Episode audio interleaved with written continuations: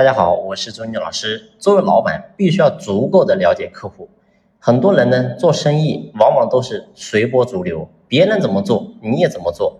请问你怎么可以做好呢？所以任正非的父亲在他临死的时候，跟任正非就讲了一句话，叫千万不要随大流。所以我们做老板，在这个点一定要有足够的清晰。过去我们做生意都是看到别人做得好，所以你也这样去做，你也照抄。那照抄有没有错呢？没有错，但是我要告诉你的是，你能不能紧随着时代的步伐，不断的抄更好的人呢？所以，一个结果好的人，他一定是对客户能够足够了解的人。如果说他没有对客户足够了解，他一定做不好。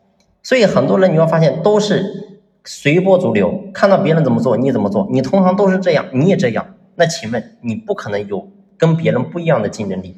所以。一定要不断的去想想，怎么样能够给客户解决更多的问题，怎么样实实在在的让客户因为买了你的产品而受益，这个点非常关键。如果说你没有在这个地方真正的下过功夫，我相信你的产品一定是不好的。所以产品不好，请问你怎么可能有好的营销？你没有好的营销，请问你怎么可能有好的销售？所以销售不行，自然你的结果就不太好。好了，这期的分享呢就先聊这里，感谢你的用心聆听，谢谢。